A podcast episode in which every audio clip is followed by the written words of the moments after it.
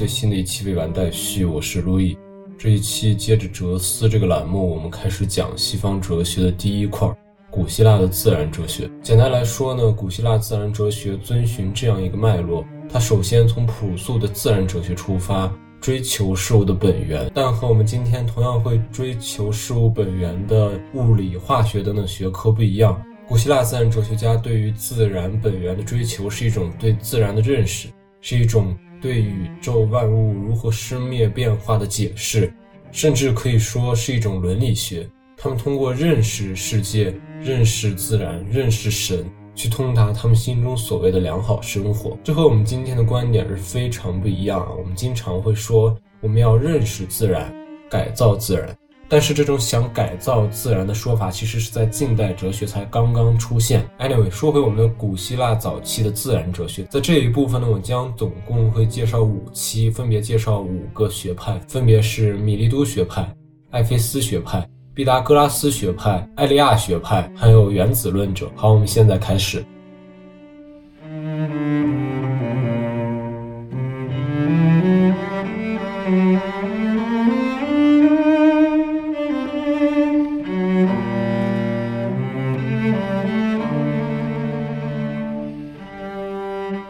这一期我们来看古希腊的自然哲学的第一个流派，就是米利都学派。首先要提一句啊，米利都学派发源于古希腊的爱欧尼亚地区，或者伊奥尼亚地区。它的代表人物有三位，分别是泰勒斯、阿纳克西曼德和阿纳克西美尼。这三个人有着师徒的传承关系。首先，让我们先来看第一位泰勒斯。泰勒斯又被称为哲学之父，他是我们现在所知的第一位真正意义上的哲学家。他有很多小故事，比如说他有一次走在路上观察天象，不小心掉进了井里，旁边的一个婢女就开始取笑他，说：“你连自己的脚下都没有看清楚，你还观察什么天象呢？”柏拉图听到这个故事以后就这样说：“所有的哲学都会遭致这样的嘲笑。”海德格尔把这句话改写成了一句学院派的句式。哲学是人们本质上无所取用，而婢女必予以取笑的一种思。好了，回到泰勒斯具体的思想，我们要设身处地的站在他的位置想，他和我们现代人所面对的那个世界是非常不同的。我们从小就接受各种各样的教育，物理、化学、生物，教你世界是怎么运作的，世界是由什么构成的，生物是怎么进化而来的，这些种种都为我们提供了一种理解世界的框架。可是，在两千多年前的希腊，泰勒斯站在爱琴海的边缘，他是没有任何的前人可以依靠的，他只能面对着那个苍茫的自然，孤独的思索世界究竟为什么是这样？为什么离离原上草，一岁一枯荣？为什么春去春又来，花落花又会再开呢？究竟这个变动不居的世界中隐藏着那个不变的东西究竟是什么？这可能就是他最早思考哲学问题的萌芽。他要找到这个变动不居的世界中那个不变的东西，这个不变的东西就是本源，万物的本源。本源这个词的希腊文是 arche，也可以翻译成为开端、主宰、始基等等。开始的始，基础的基啊。接下来我们就会讲到他具体的哲学观点。但在讲之前呢，我们要明白，泰勒斯是两千多年前的一个古希腊哲人，他没有任何的前人可参考。他的这种观点很可能是非常朴素，在我们现在看来甚至有些可笑的。但是我们要这样来想：面对古希腊的自然哲学，很可能大多数的观点都看上去迂腐而不合时宜。但是我们所要关注的是他们提出问题的角度，而不是他们解答问题的方法。泰勒斯认为万物的本源是水，他得出这个结论呢，是因为观察或者归纳到万物都是以湿的东西作为养料，而且万物的种子。都是潮湿的。当然，我们刚刚说到泰勒斯是站在爱琴海边缘孤独的发问，其实也有一点点的夸张。他这种说法其实借鉴了古埃及人们对于大地在水上漂浮的这种图示，和古希腊荷马史诗中所记载的对海神波塞冬，也就是对水的一种尊重。这些思想对泰勒斯的这种万物的本源是水的想法的产生都有所影响。听到这儿，你有可能已经开始发笑了。因为这种观点实在是太简陋了，对吧？但是仔细琢磨的话，它里边有很多可以玩味的地方。比如说，他认为万物的本源是水，这其实和我们现在所说的万物是由原子、分子构成的这种说法是有本质上的区别的，因为水是一种自然的物质，它是在自然中可以找到的。也就是说，古希腊的自然哲学家或者说泰勒斯，他所提出的这种本源问题的解法，是一种用自然来说明自然的哲学原则。这就使得，即使他提出的是一个理论，但是这个理论的根基还是来源于自然。所以说，你可以说这种说法非常简陋，但是它也有它的高妙之处。比如说，两千多年后的海德格尔就提出这样的说法。他说，就是在这种脱离了用自然解释自然的原则的现代科学技术笼罩的技术社会之下，人被从自然中连根拔起，变成了无根之木、无源之水。所以，可见泰勒斯的说法虽然可笑，但是他这种以自然说明自然的原则，在两千多年后，也就是一百年前的二十世纪。又被人们重新的提了出来，这其中的智慧可是不容置疑的。而且水是一种比较特殊的自然物质，它的特性使得它作为万物的开端或者说主宰，从而生化万物，而且始终保持自身同一性的本源，具有一种普遍性和流动性。当然，对于具体事物如何由水而产生的这个问题呢，泰勒斯可能并未思考过。当然，我们也不能苛责这位历史上第一位哲学家可以把问题想得面面俱到。我们也可以换一个角度来想，我们既可以说他可能从未思考过这个问题，我们也完全可以这样说，他就是满足于这种充满了不确定性的观念：万物就是来自于水，万物就是由水产生。你可以说这是不是一种神秘主义？但其实不尽然。从这里，我就可以勾连到一种古希腊自然哲学中比较普遍的观点。就是万物有灵论，万物都是具有能动性的。什么意思呢？就是泰勒斯的这个本源啊，万物的本源是水的这个命题。这个水不仅是构成万物的质料，质地的质，材料的料啊，而且它是推动万物运动的动力。这种感觉可以类比到我们学习过的马克思主义哲学啊。马克思主义哲学中有一个词叫能动性，化用到古希腊自然哲学中，我们可以说泰勒斯说万物的本源是水，而水。具有能动性，水既是构成万物的质料，也是世界之所以演化成当今模样的动力。这个观点是因为他观察到磁铁的吸附性，认为磁铁是有灵魂的，而这个灵魂和我们现在的灵魂是非常不同的。这个灵魂是外在于主体，或者说这个灵魂是非精神性的。然后他就进而断言，这个灵魂就是水产生的湿气，湿气弥漫在宇宙中。构成万物运动的原因，这在我们现在听上去也有一点点荒谬啊。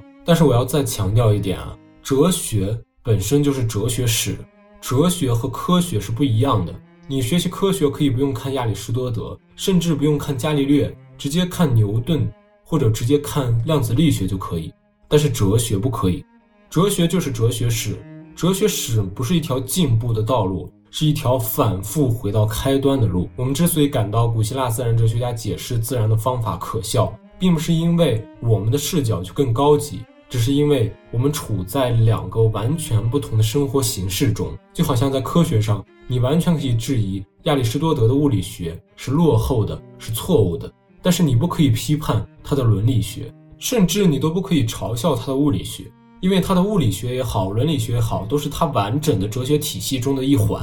我们脱离了他的整个体系来看他的思想固然可笑，但是当我们回到亚里士多德所处的时代，回到他所面临的问题，想象他所面临的生活方式，我们就会了解到他所有的说法都有他的道理的。总的来说，就是一句话：你满可以质疑一个哲学家所提出的理论的问题，但是你从来也不要质疑一个哲学家的智商。回到泰勒斯啊。他所说的灵魂，并未是我们所说的精神性的东西。他的灵魂是像水的湿气一样弥漫在宇宙中，分布在万物之上的。这个说法的高明之处就在于，并不像我们现在所说的物质、意识、心、物、主、客这样，把主体和客体，把我们和世界，把精神和物质做了截然的二分。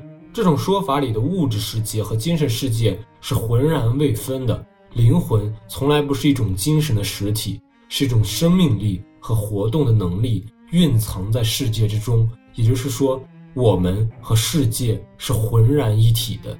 这种说法在近现代哲学又发生了复兴啊！我们知道，现象学运动的一大创举就是摒弃了主客的二元对立。当然，我们也不能太过抬高泰勒斯在这儿所说的主客问题，因为他并不像现象学运动中的哲学家是反思主客问题，他只是基于一种朴素的自然观，并未发现主客区分的这一途径罢了。最后，我们简单说一下他的宇宙论，或者说宇宙生成论。我们最开始也说啊，他要解释这个世界何以变成这样。变动不居的世界中不变的东西是什么？他找到了这个东西，并说这个东西是水。接下来他就要解释这个世界究竟是什么样的。他这样说：“他说世界是一块浮在水上的大地，地震就是大地随着海水的波动。这很可能和古希腊的自然环境有关。他就是处在那个被大海包围的岛屿上嘛，所以这种想法也是很自然的。”最后强调一下泰勒斯本人的思想史意义。他是最早用理性而非神话的方式去认识或者解释世界本源的人，所以说他是当之无愧的哲学之父，是一个前无古人的哲学家。接下来我们看米利都学派的第二位哲学家阿纳克西曼德，他是泰勒斯的学生，所以他接着泰勒斯的理路在走。他看到泰勒斯的学说会遇到种种的疑难，就是万物的多样的性质。怎么能被归结成某一特定的物质形态或者属性呢？所以他就认为啊，泰勒斯之所以认为万物的本源是水，并不是因为他在万物中都看到了水，只是因为水具有无定型的特点，而万物是有定型的，无定型物应该是有定型物的本源。但是宇宙间无定型的物有很多，所以水的解释能力就有所欠缺。而他就说啊，万物的本源应该是一个。无定型者，他这儿用的词叫 apparel，音译就是阿派朗。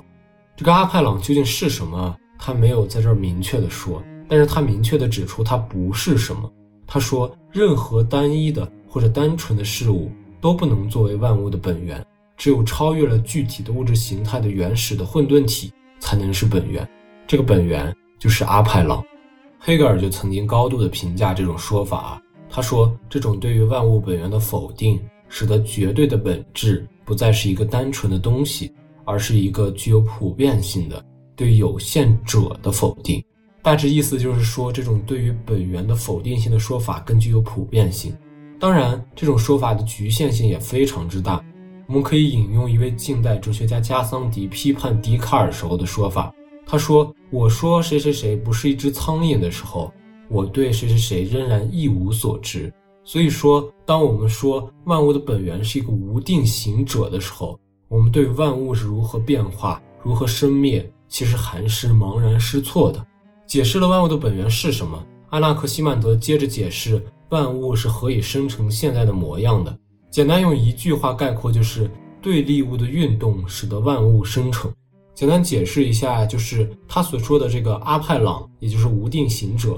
作为一种原始的混沌体，包含着很多对立的东西于自身其中，比如说冷啊、热啊、干啊、湿啊，对立物的相互作用。这种作用被阿纳克西曼德称为永恒的运动。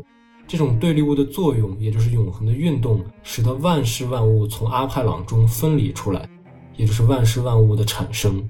然后也是同样的这种运动，使得万事万物又回到阿派朗中。他的原话是。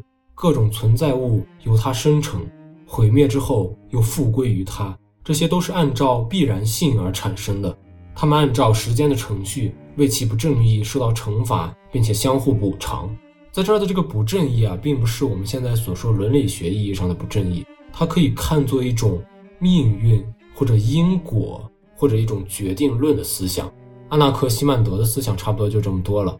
最后可以简单的说一句，刚刚提到的那个。万物的本源那个希腊词 arche，虽然是泰勒斯最先追问万物的本源是什么，但是最先使用这个词的人倒是阿纳克西曼德。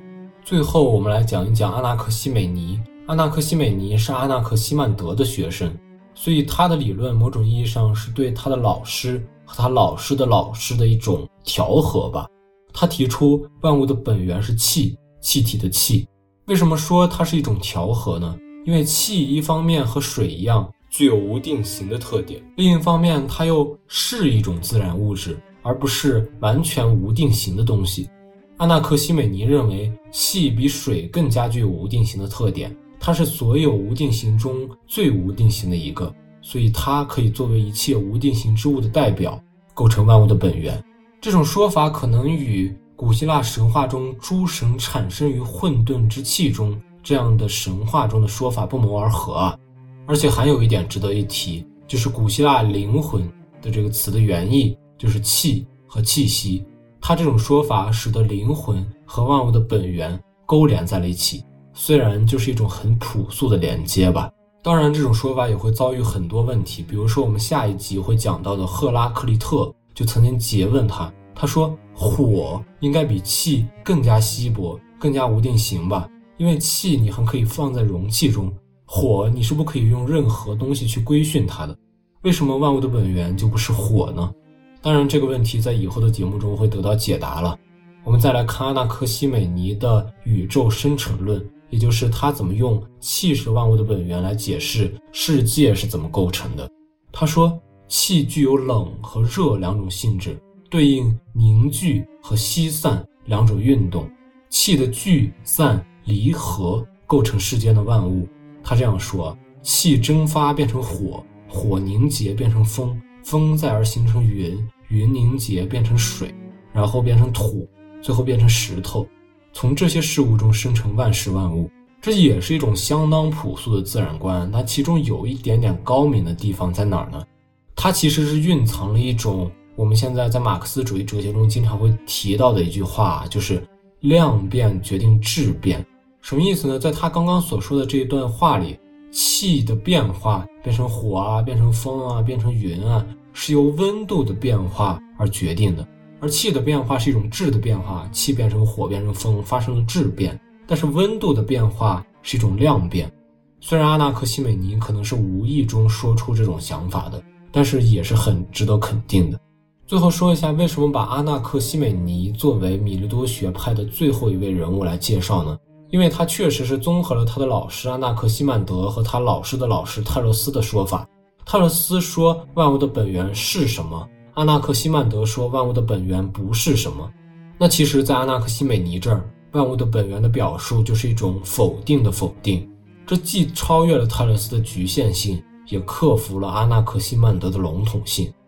所以说，把他作为米利都学派的完成者是非常有道理。下一期我们只介绍一位哲学家，但是这位哲学家在古希腊自然哲学中是非常重要，至少可以排进前三名吧。可以小小的期待一下。好了，感谢收听，马达达友。